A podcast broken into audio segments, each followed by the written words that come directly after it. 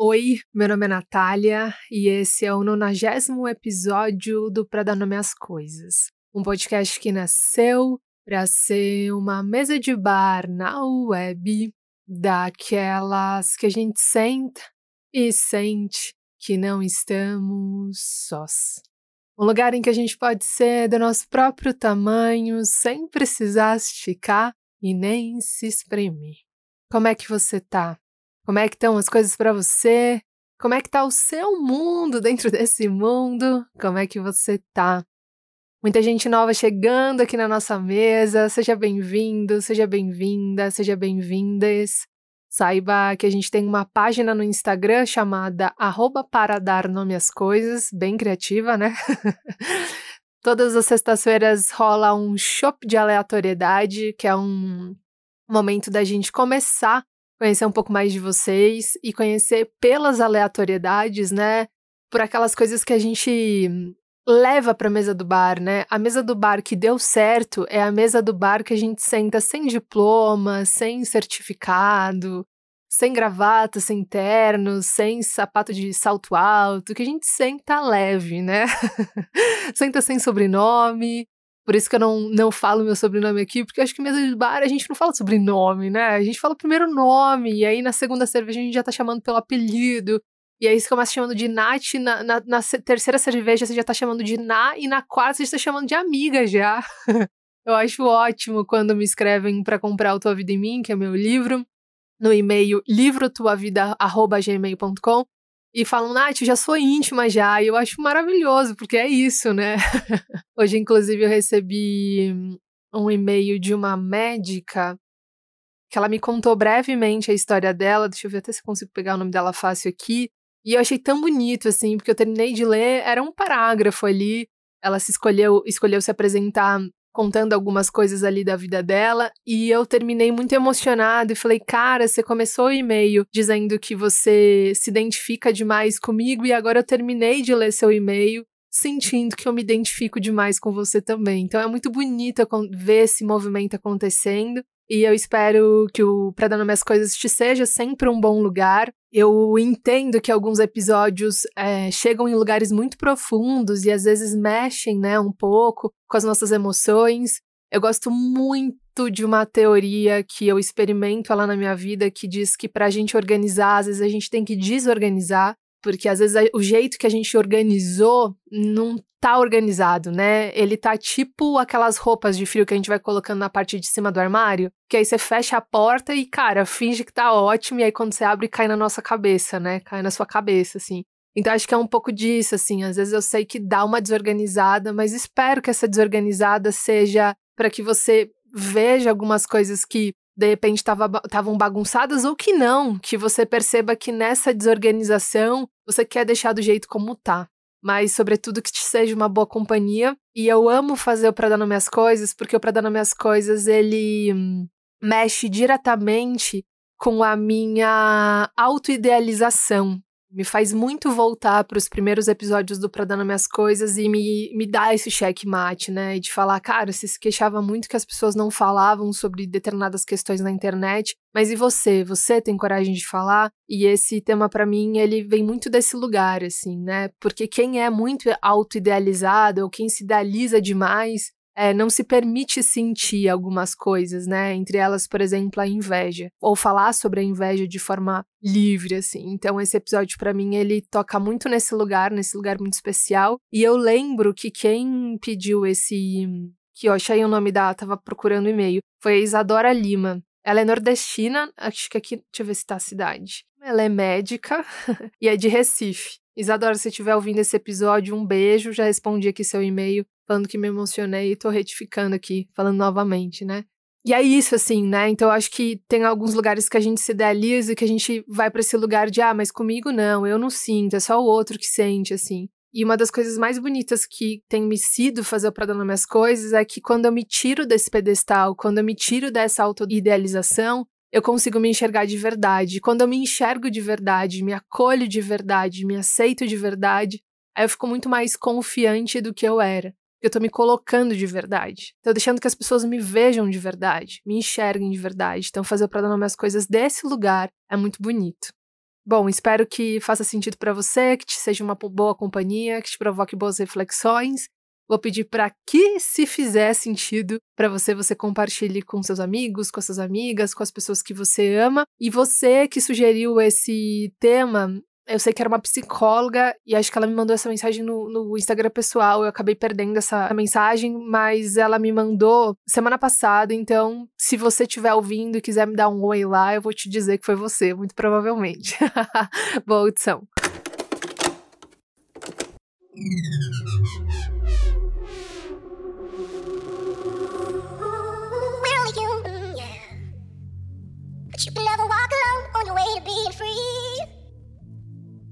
Eu demorei para entrar no consultório da Renata e admitir, com leveza e franqueza, que eu estava com inveja. Porque, assim como boa parte das pessoas que estão vivas, eu aprendi que entre os sete pecados capitais tinha um que eu não poderia assumir de jeito nenhum. E era esse. Até porque assumir que a gente tem inveja é como mudar de identidade. Você deixa de ser filho, irmão, cunhado, sobrinho, deixa de ter uma profissão, uma idade, uma cor preferida, um endereço, um RG, um CPF, deixa de ter sonhos, complexidades, subjetividades, comida preferida, signo, para se tornar apenas uma coisa: invejoso. No senso comum, as pessoas não têm inveja vez ou outra. Elas não são invadidas por esse sentimento na fila do pão, na frente da TV, assistindo Big Brother. No senso comum, as pessoas são a própria inveja. Elas são invejosas. Como toda coisa que a gente não fala porque parece muito assustadora, como toda coisa que a gente joga para longe, que a gente guarda no armário da lavanderia, a inveja vai se transformando no imaginário social num monstro com sete cabeças, oito braços, nove pernas, sete lanças assim nas costas, capaz de destruir qualquer conquista alheia. E vamos ser honesto, aqui nós dois, nós duas, nessa mesa de bar aqui, vamos ser honesto, a gente. Não importa se você sente amor ou ternura, raiva ou compaixão, inveja ou admiração, esses sentimentos sozinhos, desprendidos de uma ação, descolados de uma atitude, eles não podem afetar ninguém além de você. Por isso, a inveja, de modo geral, é ruim só para quem sente e só faz mal para outras pessoas caso a pessoa que esteja sentindo inveja dê um passo além, caso ela decida fazer algo a partir desse sentimento, algo ruim a partir desse sentimento.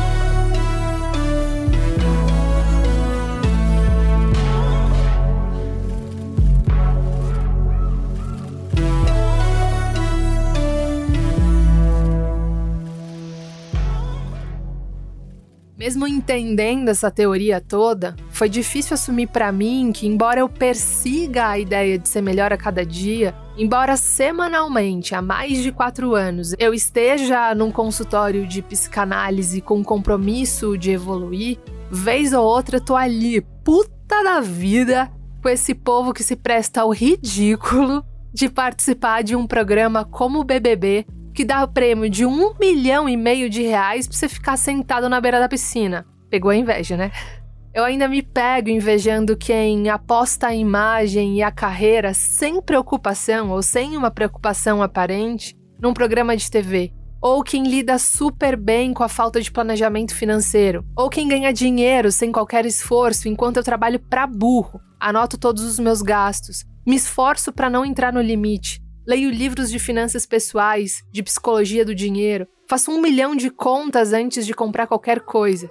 E vez ou outra, fico me perguntando o que, a vizinha do andar de baixo acha das minhas escolhas. Deu para entender, né? Porque que eu tenho inveja de quem entra no BBB. Que a pessoa que entra no BBB, ela não precisa dar conta do julgamento da vizinha. Ela precisa dar conta do julgamento do Brasil inteiro. E eu sei que isso é uma coisa que eu não daria conta. Aliás, a inveja para mim, ela diz quase sempre sobre isso. Ela fala sobre aquilo que eu nego, aquilo que eu censuro, aquilo que eu julgo, ou aquilo que eu limito em mim, e que eu vejo aquilo se manifestando, aquilo sendo manifestado livremente pelo outro.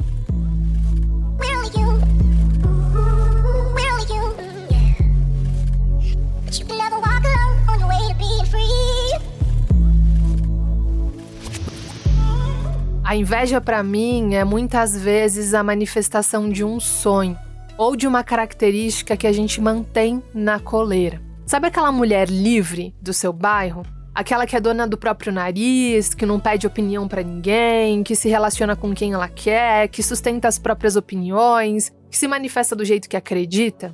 Alguma vez, seja sincero, hein? Sincera, sinceres. Quando você encontrou essa mulher na fila do pão, você pensou: "Af, que ridícula. Ela tá achando que ela é quem com essa saia, com essa atitude de confiança? Quem que essa mulher é, gente? Ela é que é arrogante. Toda vez que você pensar nisso, ou se você já pensou nisso, eu te convido a se provocar para tentar entender se não tinha uma pontinha de inveja nesse af, que ridícula. Eu te convido a se perguntar se naquele dia que você olhou para essa mulher ou que você olhou para uma pessoa que te provocou, que te deu uma raiva súbita e inesperada, se naquele dia tinha alguma coisa naquela pessoa que você não se permite soltar, se manifestar. Eu te convido a se perguntar: será que a minha liberdade, a minha espontaneidade, a minha essência estão presas na coleira? E é por isso que quando eu vejo essa mulher livre, espontânea, confiante, ela me incomoda tanto? Será que essa mulher mostra para mim algo que eu não tenho coragem de ser? Que eu não me permito viver? A inveja, para mim, é muitas vezes a manifestação de um sonho ou de uma característica que a gente mantém na coleira. E isso para mim é o mais fascinante da inveja. Quando eu entendi isso e eu entendi me debruçando nas vezes que eu senti inveja, eu fiquei absolutamente encantada com o poder desse sentimento. Porque quando a gente mergulha na inveja e entende a inveja, a gente consegue ir além do senso comum da culpa e encarar frente a frente os nossos desejos, os nossos sonhos, as nossas vontades mais secretas. Eu lembro que quando eu era muito, estava muito identificada com a religião, essa religião que censurava, essa religião que te dizia o que você podia fazer e aquilo que você não podia, né? Aquilo que era extremamente binário, então ou era céu ou era inferno. Eu tinha muita inveja de quem era livre. Eu tinha muita inveja de quem não se preocupava com que a, com que caberia ou não caberia dentro das normas e leis da igreja. Eu tinha muito inveja de quem era livre. E isso dizia muito a respeito das características minhas que eu mantinha na coleira, daquilo que eu não me permitia fazer, daquilo que eu não me permitia viver, daquilo que eu julgava em mim e por isso julgava nos outros. Quando a gente mergulha na nossa inveja, quando a gente entende a nossa inveja, quando a gente tira o foco de fora e coloca dentro, a gente pode olhar para essa coleira e entender o porquê a gente prendeu coisas tão importantes para gente ali. E é exatamente aí que a magia acontece. Porque o motivo da nossa inveja acaba virando o portal do nosso autoconhecimento, acaba virando a inspiração para que a gente solte a coleira. Todas as vezes que eu era muito nova quando esses acessos de inveja aconteciam, né? Mas se eu tivesse um pouquinho mais de maturidade, eu podia ter mergulhado para dentro e me perguntado: será que essa liberdade que eu invejo no outro, será que essa espontaneidade que eu invejo no outro, será que essa essência que eu invejo no outro, elas são manifestação de algo que eu prendi dentro de mim? E isso é muito bonito, porque aquilo que nos provoca nos dá a chance da gente olhar para dentro. E quando a gente olha para dentro, a inveja pode deixar de ser inveja e virar admiração. E pode deixar de ser inveja e virar inspiração. E quem sabe essa pessoa que você inveja, essa mulher do seu bairro, esse cara do seu trabalho, essa pessoa que divide a sala junto com você, pode ser justamente a pessoa que você precisa como aliado para abrir essa coleira. Pode ser justamente essa pessoa que vai te, te ajudar a viver essa liberdade. Porque talvez o que te impede de libertar essa coleira sejam as mesmas dificuldades que essa pessoa que você inveja enfrentou para que conseguisse alcançar esse lugar.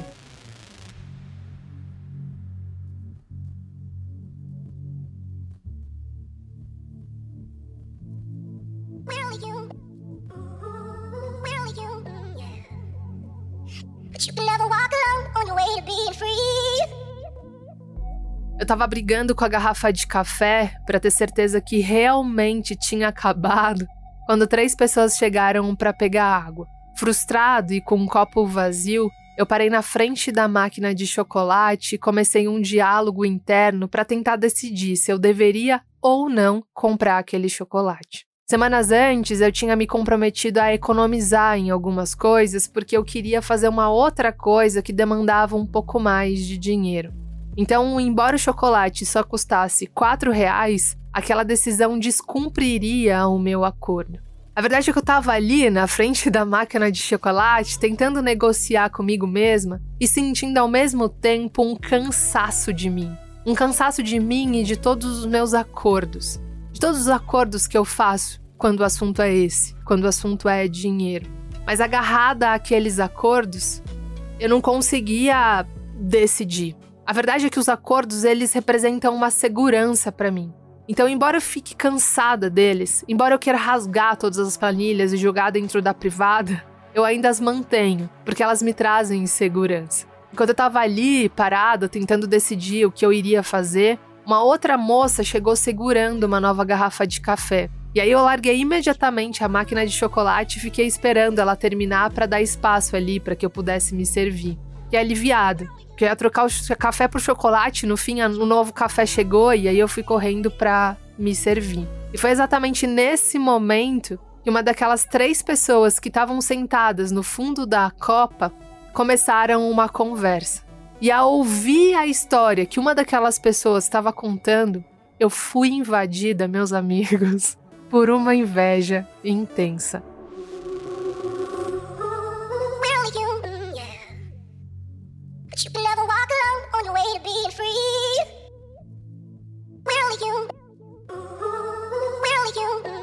Eles estavam ali no fundo da copa com uma colomba pascual aberta.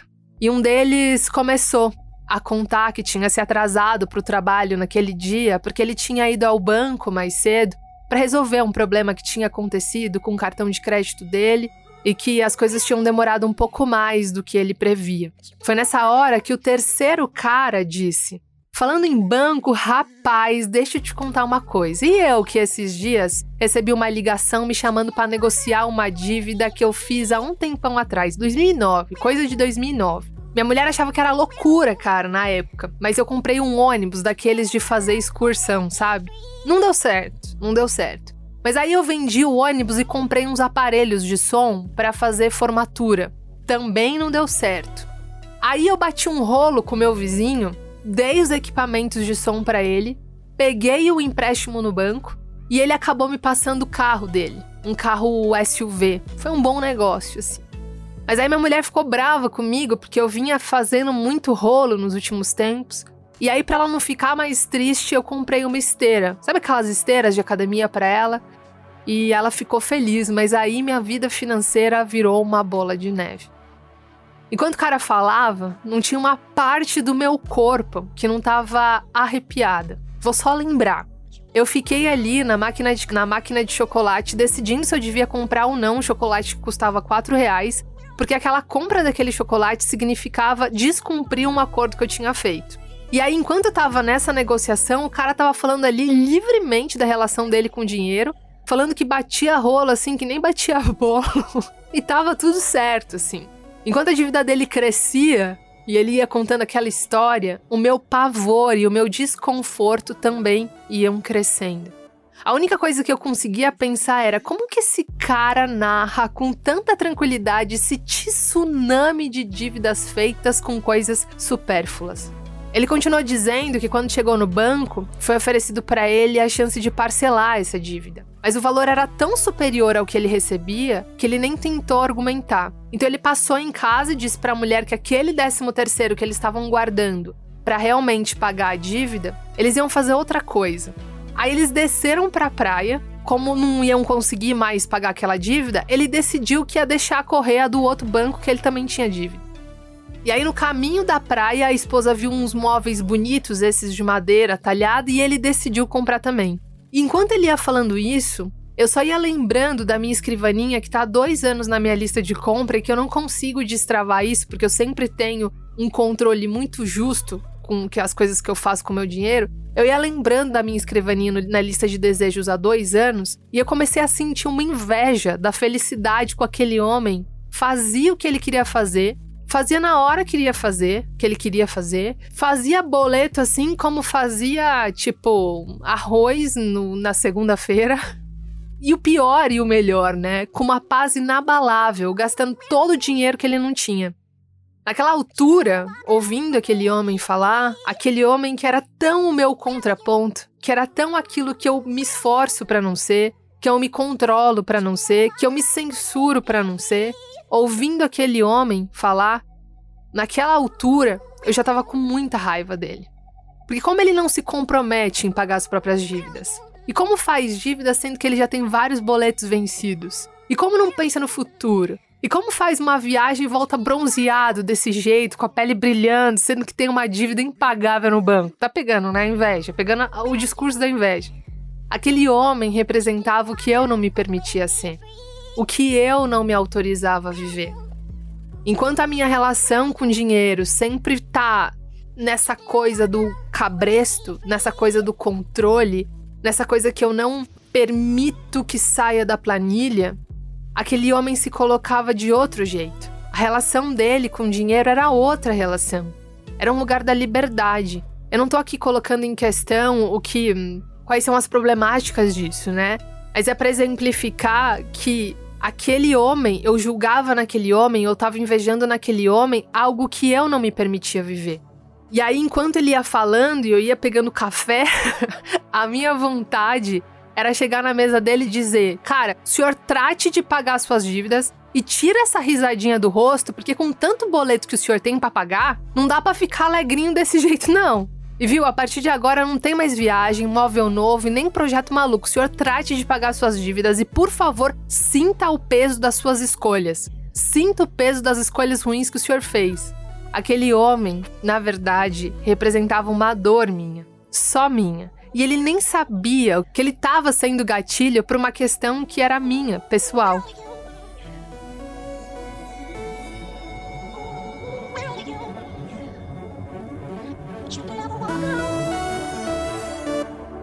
On the way to being free.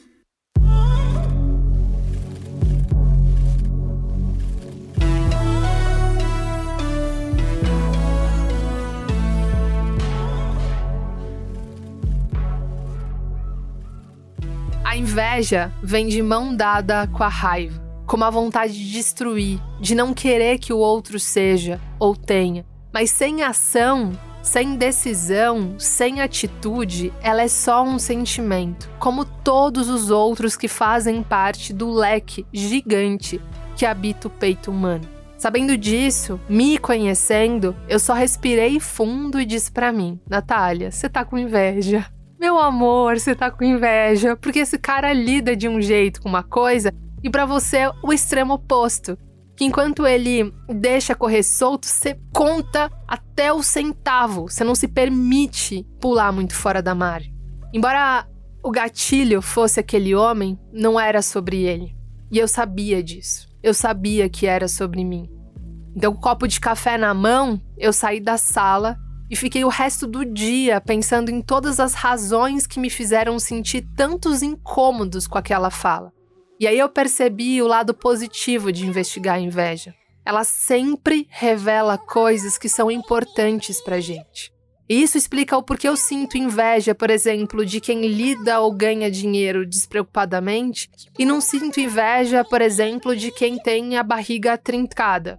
A barriga trincada, embora possa despertar meu desejo ali de três segundos numa revista de consultório, não é algo que tem valor para mim. Não é algo que eu reconheço como importante. Não é algo que eu elejo como algo fundamental para mim. Mas o dinheiro, como esse algo que requer atenção, cuidado, disciplina e equilíbrio, faz parte de como eu cresci, de como eu fui criada, de como o dinheiro permeou a história da minha família, de como sempre veio depois de muito trabalho, depois de muito sacrifício, depois de muito esforço, depois de muitas ausências, depois de muitas renúncias, depois de muitos desgastes físicos e emocionais. Eu tô falando aqui, tô lembrando Sabe quando a gente é adolescente e que aí ensinam pra gente que a gente só vai conquistar uma pessoa se a gente se fizer de difícil? Você não pode demonstrar interesse, você não pode ser a primeira a beijar a pessoa. E aí você vai adotando isso e você vai assumindo para você isso. E aí às vezes você tem muita vontade de dar uma piscadinha pra pessoa que você tá afim mas você não faz isso porque ensinaram para você que você não poderia fazer. Toda vez que vem essa vontade, esse ímpeto de quebrar as regras, você se proíbe porque você quer ser uma boa cumpridora de regras para depois merecer o título de boa cumpridora de regras ou de boa menina para casar ou da menina que vai levar o namorado, porque você tá fazendo tudo certo. E aí um dia você chega na escola e aí chega uma amiga sua, cara, que é o oposto de você. Ela não cumpre nenhuma regra, ela não entrega nenhuma prova. E aí ela chega nesse dia e fala: "Cara, você não sabe com quem eu fiquei hoje". Aí você fala com quem? Aí ela fala o João, e o João ou com a Maria. E é a pessoa com quem ela ficou é a pessoa mais popular do colégio. Aí você fala, cara, mas como que isso aconteceu? Ela falou, ué, pisquei pra pessoa, a pessoa gostou de mim e a gente se beijou. E aí você tem vontade de destruir aquela pessoa. De novo, né? O sentimento vem, a decisão, o que define a pessoa é o que você faz a partir daquilo. Mas entende, a inveja vem desse lugar que você censurou, ou que você se proibiu, ou que você não validou, ou que você não assumiu que aquilo era importante para você. Aí quando o outro manifesta aquilo com toda a liberdade, aí você tem que olhar para sua coleira e falar: "Cara, mas por que que eu me prendi a esse lugar? Por que, que eu acreditei que eu não podia piscar ou, ou chegar na pessoa e falar que eu tava afim dela ou me mostrar?" A liberdade do outro mostra pra gente onde que tá preso os nossos desejos, as nossas vontades, os nossos sonhos. E por isso que dá vontade de destruir muitas vezes, né? Porque você fala, se eu não tô fazendo, o outro também não pode fazer. Acho que a inveja é muito interessante por causa disso.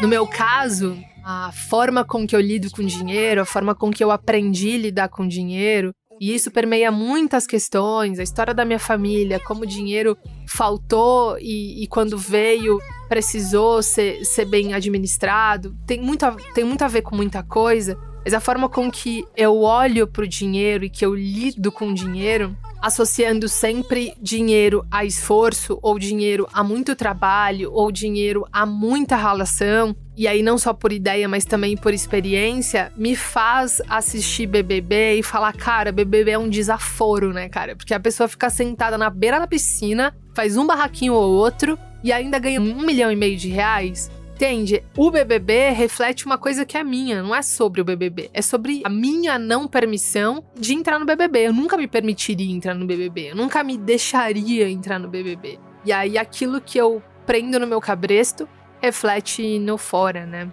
Aquele homem todo feliz, com a pele toda bronzeada, comendo colomba pascual ali, contando essa história como se fosse uma redação de férias, me causou um tremendo desconforto, porque porque ele representava aquilo que eu não me permitia fazer. Porque aquilo que ele estava fazendo foi uma coisa que eu não me deixei fazer. Não, não, não posso, não conheço todos os casos para dizer sobre todos os casos, mas para mim, todas as vezes que eu senti inveja, a inveja sempre se apresentou como um portal de autoconhecimento.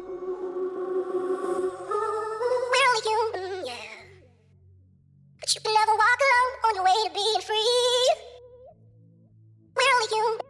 Até esse ponto, acho que tá todo mundo na mesma página, né? A inveja é um sentimento como todos os outros. E só vira um problema quando a pessoa, no lugar de assumir, aceitar e entender o sentimento da inveja, ela decide atacar o objeto da inveja. Mas isso não a diferencia, por exemplo, da raiva ou dos ciúmes. Porque você pode ter ciúmes de alguém e entender esses ciúmes, o que, que aquele sentimento diz sobre você, ou você pode sentir ciúmes de alguém e querer rejeitar ou diminuir essa pessoa por quem você sente ciúmes.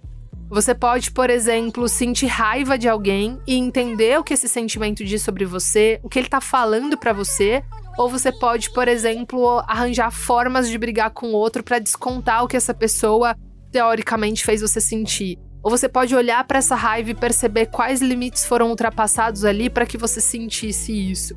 A inveja não é diferente disso. A gente pode mergulhar na inveja e entender o que ela diz sobre a gente, ou a gente pode olhar na fila do pão e falar: "Af, esse cara é um sem noção, cara. Desceu pra praia com dívida no banco e agora espero que o banco tome o carro dele." Quando a gente decide mergulhar na inveja, entender a inveja, a gente encontra um portal de autoconhecimento. E foi ele que eu abri algumas vezes.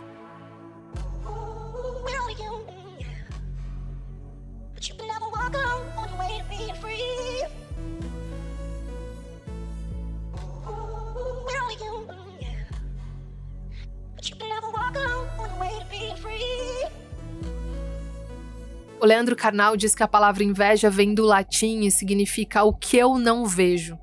E eu gosto demais dessa definição, porque ela diz que a inveja é da nossa incapacidade de olhar para a gente mesmo, de assumir o que é importante para a gente. Eu lembro de uma história que eu amo da Monja Coen. Inclusive, a Monja Coen, para mim, ela é um exemplo muito bonito e muito forte. Porque eu acho muito poderoso o jeito que ela integra luz e sombra, sabe? Acho que é muito perigoso no processo de qualquer pessoa que, que busca evoluir e busca a luz começar a se entender só como iluminado, né? Ou começar a se apresentar só como iluminado, como só a pessoa. E cara, é mentira, né? Somos todos luz e sombras, as sombras só existem por causa da luz e vice-versa, e, e vai ser assim até a gente falecer, né? Eu não acredito nessa iluminação completa. Eu acho que tiveram alguns seres humanos que alcançaram isso, mas porque eram deuses, né? Não à toa eram deuses seres humanos divinos, né? Enfim. Mas eu acho que é, é, disso até o fim da vida, e quanto mais a gente aceita isso, quanto mais a gente sai desse lugar de autoidealização, melhor pra gente, pro outro, pro mundo, né? Mas, enfim, falei disso porque eu adoro a Monja Coen, e eu lembro de uma vez que ela contou uma história que eu amei, assim, que ela disse que ela jogava vôlei, era menina, tinha uns 19 anos mais ou menos, e uma das meninas da equipe que ela jogava chamava atenção demais, assim. Ela fala que, as, que a menina tinha uns traços, assim, no rosto que eram muito bonitos e o cabelo da menina era muito bonito e ela sempre usava um rabo de cavalo e ela chamava muito atenção. E ainda por cima a menina jogava muito bem, assim. E aí, quando a menina entrava na quadra, assim, a quadra ia loucura, assim, né? Por, por conta da beleza da menina, mas também por conta de saber que a menina, se desse algum problema ali, a menina ia resolver o jogo, assim. E aí eu lembro que, que a Monja conta que em dado momento, assim, ela foi se envolvendo, assim, com a inveja, foi ficando com raiva da menina, né? Porque a menina chamava muito atenção. E aí, em dado momento, ela pegou a bola e cortou a bola na cara da menina.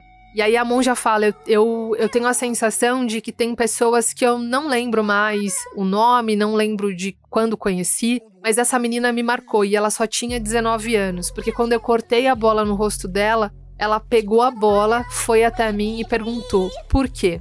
Por que que você fez isso? O que que em mim incomoda em você? O que te incomoda?"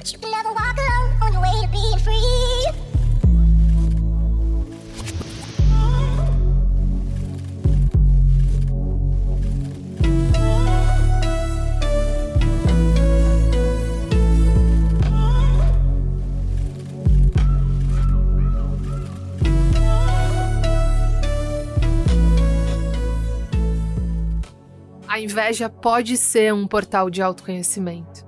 Porque você pode perceber que o que te incomoda naquele outro não é a beleza física, ou não é o desempenho no esporte, mas o reconhecimento que aquela pessoa recebe.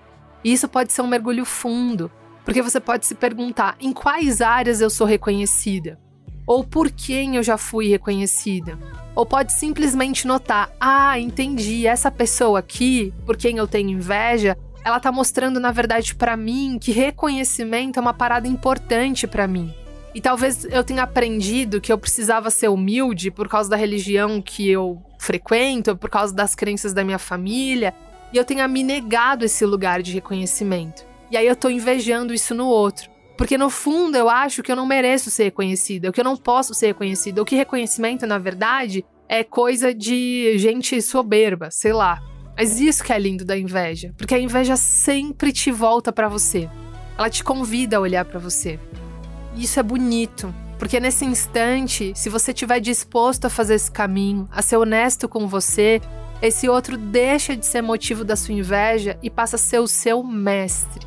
Ele aponta para você o que você não tá vendo. É isso, de novo, inveja no latim significa aquilo que eu não vejo, o que eu não enxergo. Tanto que o Karnal fala que a imagem é de um homem de olhos costurados, né? Porque ele não enxerga essas potências em si mesmo. E aí por isso inveja no outro, como se aquelas características fossem exclusivas daquele outro, né?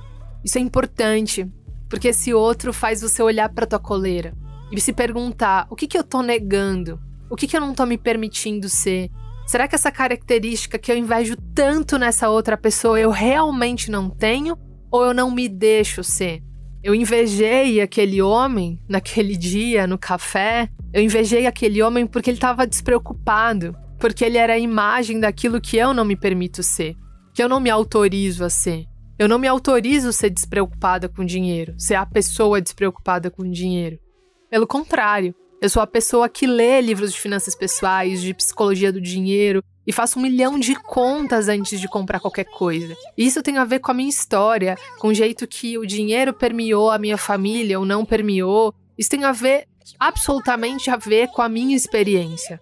Mas ao ouvir aquele homem e todas as pessoas despreocupadas que eu encontro na fila do pão, do banco da vacina, no ponto final, eu tenho a chance de perceber onde aquilo me pega eu tenho a chance de perceber que aquilo que me incomoda não é sobre o outro, é sobre mim. E isso muda tudo. Porque aí eu sei que tem ali uma coisa que eu preciso olhar, tem ali uma coisa que eu preciso libertar, tem ali uma coisa que eu posso desatar.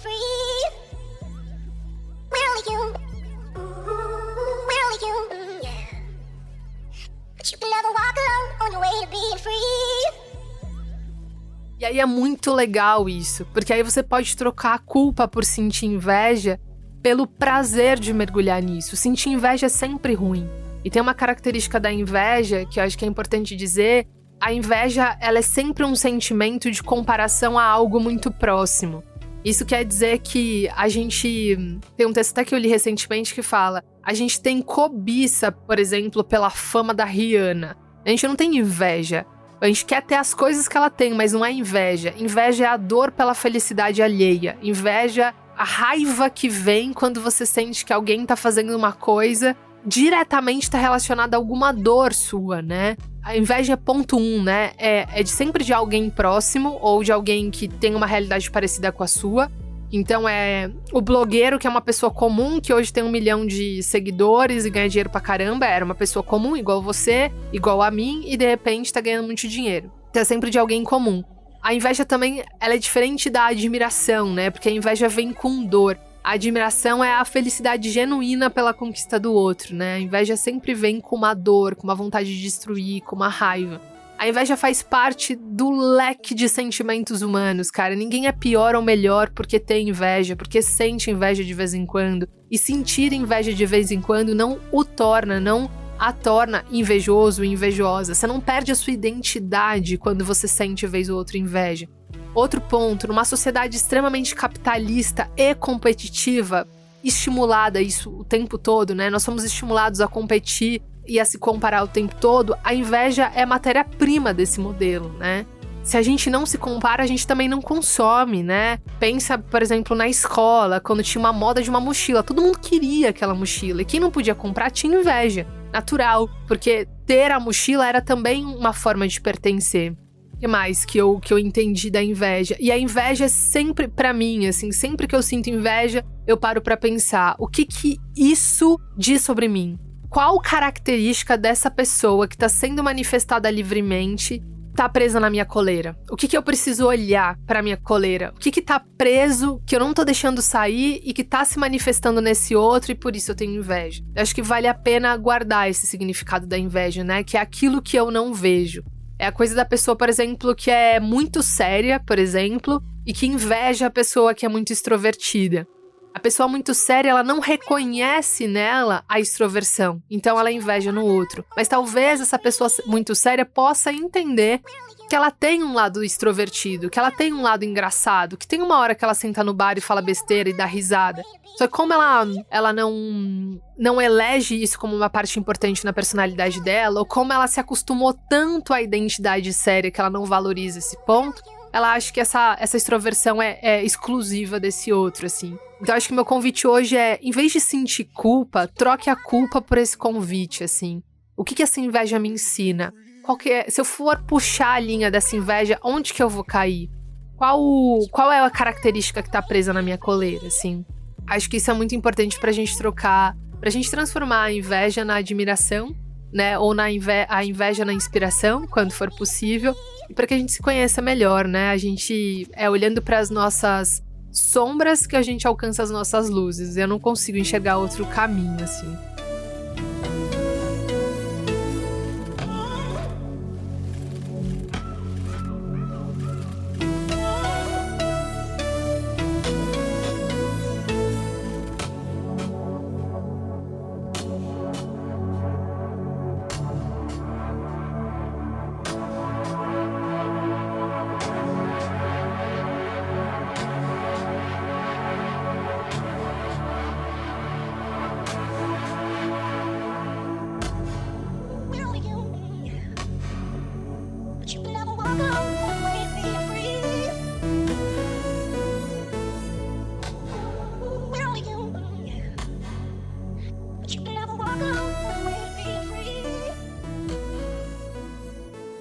Por fim, para me autorizar a sentir e a falar sobre inveja, eu precisei me tirar dessa autoidealização. Eu precisei descer do pedestal.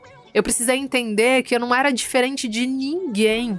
E por isso, assim como todas as pessoas que buscam o autoconhecimento, eu também sinto inveja. E mandando bem a real, o meu compromisso hoje não é com o não sentir a inveja, porque seria impossível, ainda mais nessa sociedade competitiva, comparativa e consumista, né, em que essas coisas são estimuladas o tempo todo. Mas o meu compromisso hoje, então, não é não sentir a inveja, mas fazer dela sempre um degrau a mais para o meu autoconhecimento e, quando possível, sem culpa. E eu espero que esse seja o mesmo compromisso que você possa fazer com você, que seja o seu mesmo compromisso, assim, Tá sentindo inveja? Tá, mas do quê? E entender, sentir inveja de vez em quando não te torna invejoso e o que muda tudo, né? O que te transforma numa pessoa, vamos usar esse termo que as pessoas gostam, né? Mais iluminada, é o que você faz disso. A inveja não é diferente da raiva, não é diferente dos ciúmes, não é diferente hum, da alegria, por exemplo. A inveja, assim como todos esses sentimentos, só afeta quem sente. E só realmente vai fazer a diferença pro bem ou pro mal na vida de outra pessoa quando você decide por isso. É muito importante a gente não se culpar por aquilo que a gente sente. É muito importante isso. Porque os sentimentos eles vêm, eles vão e eles fazem parte do leque do peito humano. Sempre quando a gente nasce, a gente recebe esse lequezinho assim no peito. Todo mundo sente tudo. A diferença, o que te faz mais iluminado, se a gente gosta de usar esse termo, é aquilo que você decide fazer a partir daquilo. Então fica esse convite, né? Mergulha na tua inveja e pergunta, cara, o que que essa pessoa aí livre tá me contando sobre a minha coleira?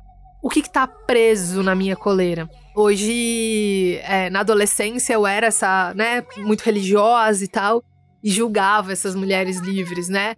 E hoje eu me considero uma dessas mulheres namoro com quem eu quero namorar, quando quero namorar. Enfim, vai ter até a ver com o episódio da semana que vem, que é sobre solitude.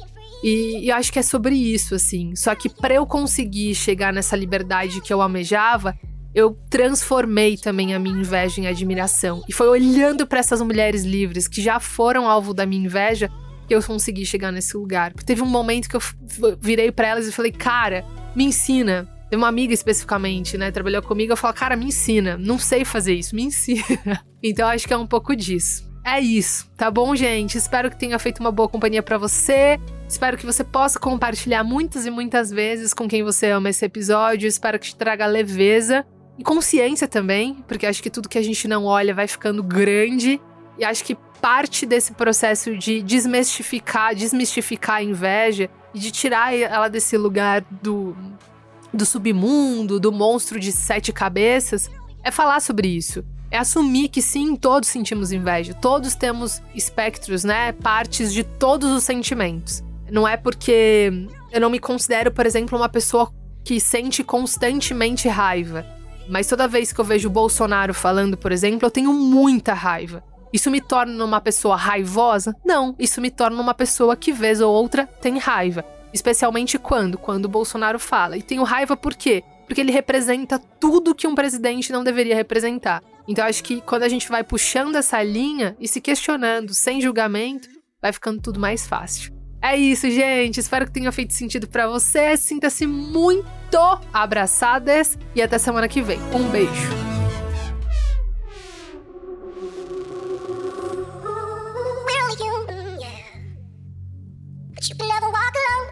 being free.